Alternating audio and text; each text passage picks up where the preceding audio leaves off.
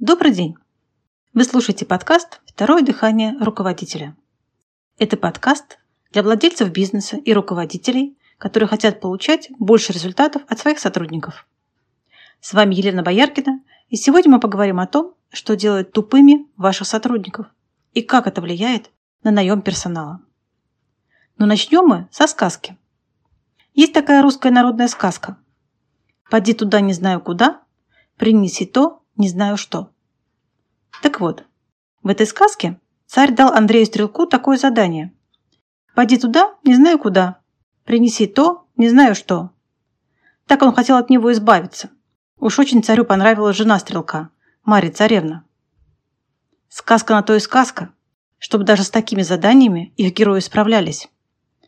Андрей Стрелок сходил туда не знаю куда и принес то не знаю что. А вот в жизни как? Как в бизнесе? Хочу сказать, что описанная задача «сходи туда не знаю куда, принеси то не знаю что» имеет место быть и в современном общении руководителя и подчиненного. Некоторым руководителям сложно ответить на вопрос, какого результата они ожидают от сотрудника.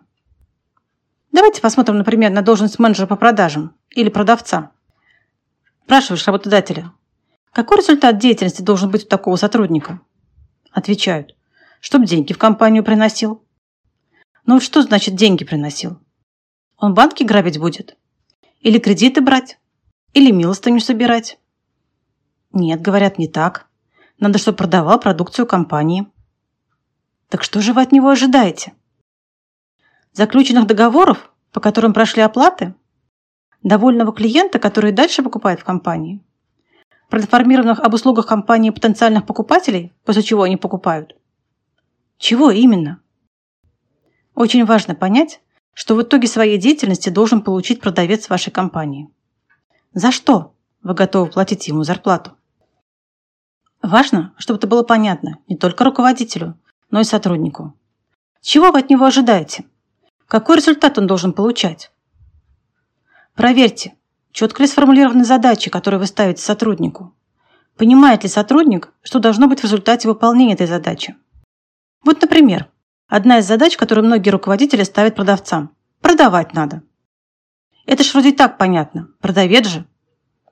Давайте посмотрим подробнее. Вот есть продавец в рознице. Кстати, в рознице часто вообще никаких задач не ставят. Кроме одной, пожалуй, чтобы на работу выходил. Так вот, продавец в рознице. И у него даже есть задача – продавать. И он продает. Продал за день на 5000 рублей. Выполнил задачу. А в следующий день продал на 1000 рублей. Ну как? Выполнил задачу? Но он же продает так.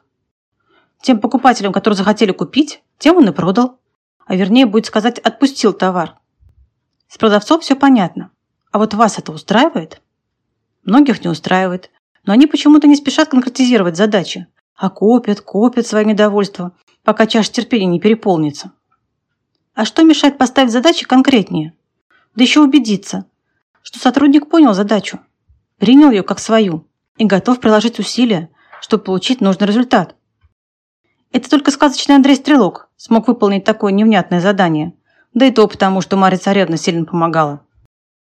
Когда понятен конечный результат деятельности сотрудника, становится ясно, какие действия он должен производить, какими навыками, качествами, способностями должен обладать. И это понимание сильно облегчает руководителю наем сотрудников. Часто встречается ситуация, когда работодатель сам не до конца представляет, какой сотрудник ему нужен. В описании вакансии встречаются избитые фразы «ответственный», «исполнительный», «коммуникабельный». Ответьте для начала на такой вопрос. Что вы ожидаете получать в результате деятельности сотрудника? Каков должен быть результат его деятельности? А когда ответите, посмотрите, каким должен быть соискатель, чтобы быть способным получать ожидаемый результат. Каковы должны быть его знания? Какими навыками он должен обладать? Какие его личные качества будут способствовать получению такого результата? Разберитесь с этим, прежде чем подавать объявление о найме и приглашать кандидатов на собеседование. Вернемся к постановке задач сотрудникам. Некоторые руководители недоумевают, почему сотрудник не может сделать простых вещей. Злятся, что сотрудник тупит, никак не поймет, что от него ожидается, никак не догадается, чего от него ждет руководитель. Не говорите загадками. Формулируйте задачи четко и недвусмысленно. При найме сотрудников четко описывайте, какой кандидат вам нужен, исходя из того, какие результаты вам надо получать. И ясности будет больше. Результатов будет больше, а тупых в кавычках сотрудников будет меньше. Спасибо за внимание и до встречи в следующий четверг на подкасте «Второе дыхание руководителя».